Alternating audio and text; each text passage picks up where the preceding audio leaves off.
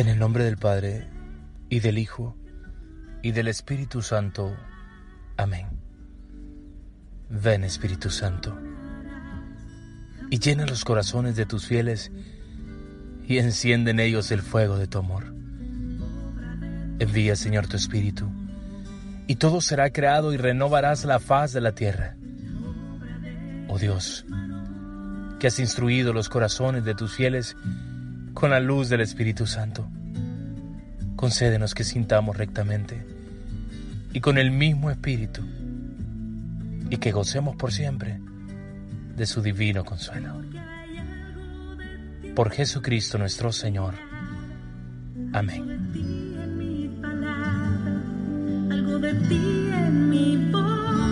¿Qué tal mis queridos hermanos? Qué alegría poder saludarles. Les habla Jonathan Funes en las reflexiones del día al día. Y hoy estamos aquí en este día sábado, en este día de encuentro con nuestra Madre Santísima. Hoy celebramos la memoria de San Carlos Borromeo, obispo de la ciudad de Milán, que se preocupó muchísimo por la formación de los sacerdotes, del clero, que abrió nuevos seminarios y que invitaba a los sacerdotes a enseñar con nuestra vida, no dar lo que no tenemos. Y es algo que hoy también tenemos que aprender a realizar. Hoy tendremos como primera lectura la carta de San Pablo a los Romanos en el capítulo 11, versículos del 1 al 2, del 11 al 12 y del 25 al 29. Romanos 11, 1 al 2, 11 al 12, 25 al 29. El salmo será el Salmo 93, en los versículos del 12 al 15 y del 17 al 18. Salmo 93, 12 al 15 17 al 18. Lucas será nuestro evangelista una vez más en el capítulo 14, versículos 1, 7 al 11. Lucas 14, versículos 1 del 7 al 11. Busquemos los textos, abramos la Biblia y descubramos que Dios es siempre bueno.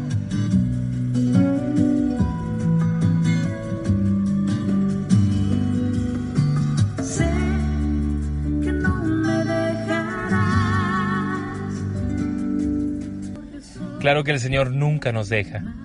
Así, nos enseña a decir hoy la hermana Glenda en su disco El Señor es mi pastor, el canto Sé que no me dejarás. Y es algo que tenemos que tener en lo más profundo de nuestro corazón. Qué bonito descubrir hoy, en este día, una vez más que el Señor te vuelve a decir ánimo. No estás sola, no estás solo, yo estoy contigo. Un reto que a diario se nos plantea es poder encontrar en cada una de las situaciones que estamos viviendo lo bueno de lo malo. Sí, en medio de las pruebas, ¿qué es aquello bueno que Dios quiere enseñarte? Lo que aprendiste en medio de los fracasos. Recuerden que para los cristianos los fracasos no existen, son simplemente el volver a comenzar. La fuerza ante tu debilidad, ante la enfermedad, ante la muerte, ante una situación de dificultad. Lo grande de lo pequeño, la vida de la muerte. Hoy, una vez más, el Señor plantea ese reto de poder descubrir qué se esconde detrás de cada situación que Él permite en tu vida. Recuerda cuando el enemigo quiere poner a prueba a Job y le pide permiso el Señor al Señor y le dice, mira, déjame probarlo porque Él él, él, es bueno contigo, Él no dice nada contra ti porque lo tiene todo, porque está bien, pues déjame probarlo. Y el Señor le da el permiso al enemigo. Dios permite que seamos probados, porque el verdadero oro, queridos hijos, solamente se da a conocer en el fuego del crisol. Ayer meditábamos sobre poder ver un poquito más allá de nuestros propios problemas y aprender a extender nuestra mano al que está esperando por nuestra ayuda. Hoy, hoy queremos pedirle al Señor que nos ayude a interpretar qué es lo que busca Él con cada situación que nos pasa Hoy es el día para aprender a valorar lo que tengo, para aprender a valorarme a mí mismo, para abrir los ojos que no todo acaba en un problema, de que hay esperanza, de que tengo que ser más optimista, tengo que aprender a desterrar de mi vida ideas contrarias. Dios no me quiere, Dios me ha abandonado, Dios es malo, Padre, Dios manda pruebas, Dios me rechaza. Mentira. Hoy el Señor quiere que saques esas ideas demoníacas de tu corazón. Recuerda, mi querido hermano, que el enemigo siempre anda rondando para meterte ideas en el corazón. muchas veces ante los problemas, ante las pruebas, nos dejamos llevar por eso y decimos que Dios es malo, que Dios nos ha abandonado, que Dios no nos quiere. Eso es mentira. Hoy, desde la palabra, queremos aprender a sacar esas ideas del corazón. Miren, San Pablo está tratando de conciliar un problema que se dio en la comunidad.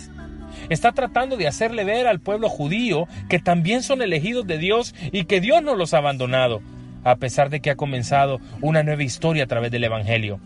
¿Acaso Dios ha rechazado a su pueblo? pregunta Pablo. De ninguna manera Dios no ha rechazado a su pueblo. Nunca Dios rechaza a nadie. Dios no quiere que sufras. Dios no quiere que te sientas rechazado. Dice el salmista, el Señor jamás rechaza a su pueblo, ni deja a los suyos sin amparo. Dios hace justicia y dará un porvenir bello a los que son honrados. Dios no quiere que sufras. Dios no quiere que te estés torturando en una situación negativa. En estos días me tocaba hablar con una amiga de mi país y me decía, padre, mire, yo estoy al lado de mi esposo porque son, nos hemos casado, pero padre me maltrata, me maltrata psicológicamente, a veces incluso siento que abusa de mí sexualmente. Padre, ya tengo comprobado que me engaña, que es infiel, incluso la otra señora me suele hablar, pero yo no lo voy a dejar, Padre, porque la palabra dice que tenemos que someternos a nuestros maridos y si él quiere tener relaciones conmigo, no hay problema, Padre, que lo haga. Mm. ¿Será que es lo que Dios quiere? ¿Será que realmente Dios quiere esto, mis queridos hermanos? Padre, entonces hay que divorciarse. Yo no estoy hablando de eso. Estoy hablando de que hay que saberse dar el lugar como hijos de Dios. ¿Tú crees que Dios quiere que tú estés sufriendo ante una situación que no va conforme a su plan? Le dije a esta mujer. Dios no quiere esto. Sí, padre, pero la Biblia dice, a ver, cuidado. El enemigo se sabe la Biblia mejor que tú y mejor que yo. Por lo tanto, te va a meter ideas en el corazón. Te va a utilizar la misma palabra para querer tentarte, para querer hacerte caer. También dice la Biblia, ama a Dios sobre todas las cosas y ama a tu prójimo como a ti mismo. No me digas que amas a tu esposo si no te amas tú.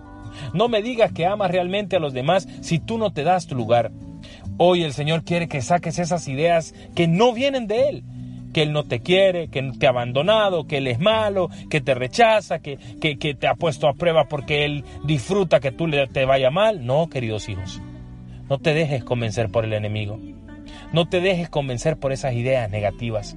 Expúlsalas de tu corazón. Hoy es el día para identificar esos pensamientos y sacarlos del corazón y aclarar lo que Dios quiere realmente con nosotros. Segundo, descubrir cuál es la intención oculta. Pablo, en la enseñanza que le da a los romanos, nos hace ver que si, en caso, si, acaso hubo una caída del pueblo, su caída tuvo como consecuencia la salvación de los pueblos paganos. Ha sido una riqueza para el mundo, ha sido una riqueza para los paganos, cuanto más lo será para ellos que acepten la fe por parte del Señor.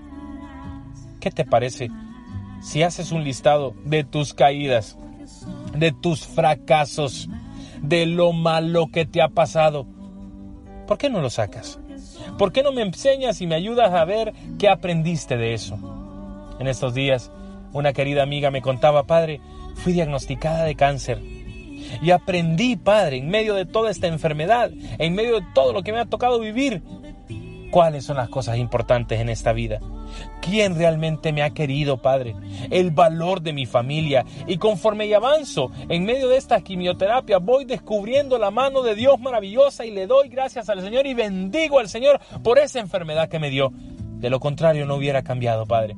Era una mujer soberbia, era una mujer que no podía hablar con nadie, era una mujer que siempre tenía la razón, una mujer que se sentía lo más importante en el mundo. Pero a través de la enfermedad, a través de ese momento de dificultad, aprendí descubrí y enriquecí mi vida. Sé que no es fácil. Sé que no es fácil ver lo bueno de lo malo. Pero siempre, óyemelo bien, hay algo grande para nosotros. Hay algo más grande, más bello, más bueno que Dios quiere para ti. Dios te hace más fuerte en medio de la prueba. No solo permite la prueba, sino también te da la fuerza para poder salir adelante.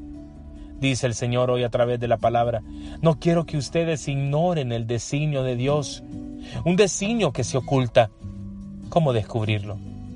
Pregúntale a Dios en tu oración. Dile, Señor, ¿qué quieres de esto? ¿Qué se esconde en medio de esta prueba? Dime, Señor, para poder actuar de la mejor manera. Pregúntate a ti mismo en el silencio, ¿qué estoy aprendiendo de esto? No me puedo dejar vencer. He vencido otras cosas más, por lo tanto hay algo que se esconde y que hay una luz detrás de todo esto, una luz al fondo del túnel. Pregúntale a otros, acércate a personas que te puedan aconsejar. Pregúntale a tu sacerdote, ¿qué es lo que Dios quiere detrás de esta prueba? Pregúntale a los que te aman y así aprenderás a descubrir aquello que se oculta, aquella situación. Y finalmente, hoy la palabra no solamente nos invita a quitar esas ideas negativas del corazón, no solo te invita a descubrir la intención oculta de lo que te está pasando, sino también a contárselo a los demás. Dice el salmista, si el Señor no me hubiera ayudado, estaría habitando en el silencio, cuando me faltaba, cuando yo me hallaba al borde del sepulcro, tu amor, Señor, me conservó la vida. Somos buenos para hablar de todo, ¿verdad? Somos buenos para hablar de todos, para señalar, para espiar como los fariseos del día de hoy, para buscar los primeros puestos, como dice el Evangelio, para quejarnos, para desear lo que el otro tiene, para hablar de lo negativo, para decir groserías, para fanfarronear, para hablar de nosotros mismos. Por hoy. Por hoy te invito a darle gracias a Dios por lo que tienes, a aprender a agradecerle al Señor y sobre todo a contar tu experiencia. Sentémonos a hablar de Dios, como dice uno de mis cantos. Háblale de Dios a otro que está confundido, que tal vez siente que Dios no lo quiere. Tú eres la voz que el Señor quiere utilizar para sacar a muchas personas de esas situaciones. Háblale a los demás. Háblale al que está confundido. Háblale al que se siente bien y que no necesita de Dios. Háblale de que el que se engrandece será humillado y el que se humille será enaltecido. Pidámosle al Señor hoy que nos ayude a seguir adelante y aprender a descubrir todo lo que Él quiere para nuestras vidas.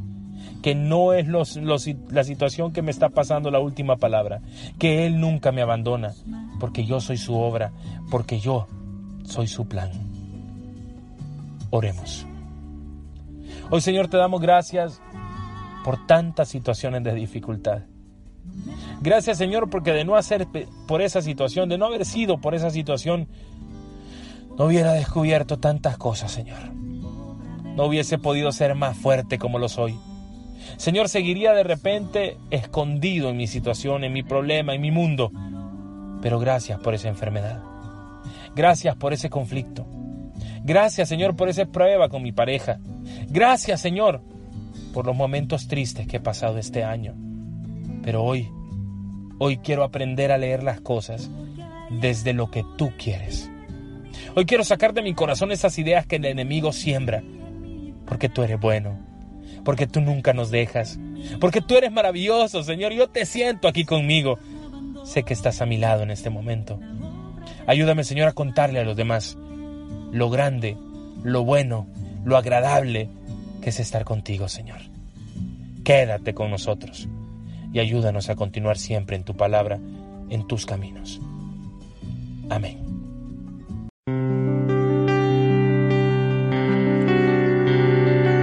Bueno, bueno, bueno, bueno, bueno, bueno. Que Dios me lo guarde, mi gente amada, mi gente querida. No saben cuánto me alegra el corazón saber lo que el Señor sigue haciendo a través de las reflexiones del día al día, a través de la palabra que da vida, a través de los nuevos TikToks. Eh, ánimo, claro que se puede, que es el, proyecto que va de fondo. Y estamos con muchos sueños para seguir llevando contenido, para fortalecer el corazón. Ayúdenos a compartirlo, a decirle a los demás. Mucha gente cree que yo deje de predicar pero no es así. Mucha gente me escribe y me dice, ay, nos hacen falta las homilías, pero ahí están, las reflexiones del día al día siguen y otros proyectos más. Así que les invitamos a todos que puedan seguir compartiendo estos proyectos. Estamos por inaugurar un proyecto nuevo también que eh, pues va a ser todo un proyecto de alimentación, diría yo, del espíritu eh, a través de las redes sociales, que ahí les vamos a ir diciendo en qué va a consistir. Queremos recordarle, queridos hijos, a todos con todo el corazón que tenemos esta gran cena, esta gran noche de talento en el Perú. Cuesta 100 soles y con esto estamos colaborando para el éxito del evento, pero sobre todo para que podamos sacar adelante los proyectos que tenemos en Nueva Esperanza.